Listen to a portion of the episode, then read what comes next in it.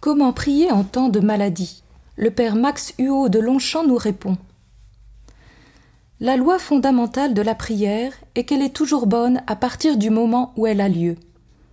La prière, avant d'être des mots, est un état d'esprit et une façon de vivre sous le regard de Dieu.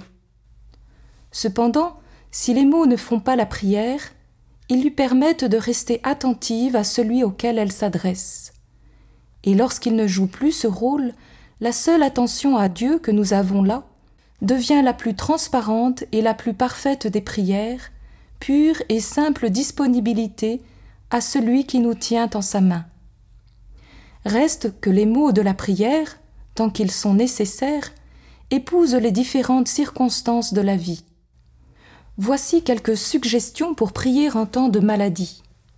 D'abord, que la prière soit simple. Les prières fondamentales, le Notre Père, le Je vous salue Marie par exemple, trouvent un écho très fort dans l'expérience de la souffrance.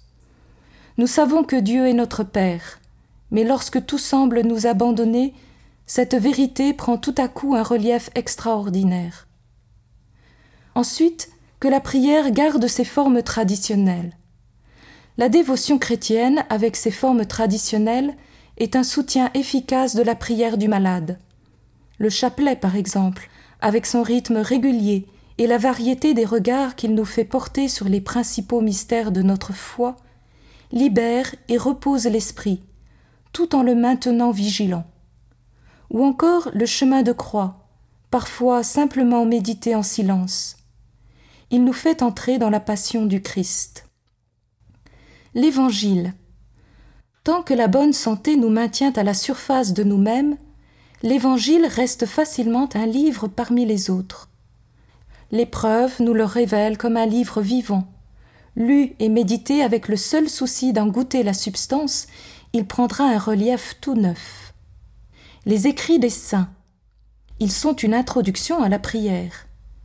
Lorsque l'épreuve de santé est un peu sérieuse, le journal ou la télévision nous distrait, mais enfin nous mesurons à quel point il concerne surtout les gens qui n'ont pas besoin de trop penser à la vie, tandis que les saints se révèlent des phares dans la difficulté. Ils ne sont pas ennuyeux et leurs écrits sont souvent des chefs-d'œuvre littéraires. Et lorsque je ne peux plus prier, surtout ne pas m'en culpabiliser. Cela arrive souvent. La lassitude, le dégoût, la révolte peuvent nous ôter toute envie de prier ou tout recueillement. Mais puisque nous regrettons qu'il en soit ainsi, c'est bien qu'au plus profond de nous-mêmes, Dieu est là, silencieusement uni à la substance de notre âme, désireux de notre silence et de notre abandon.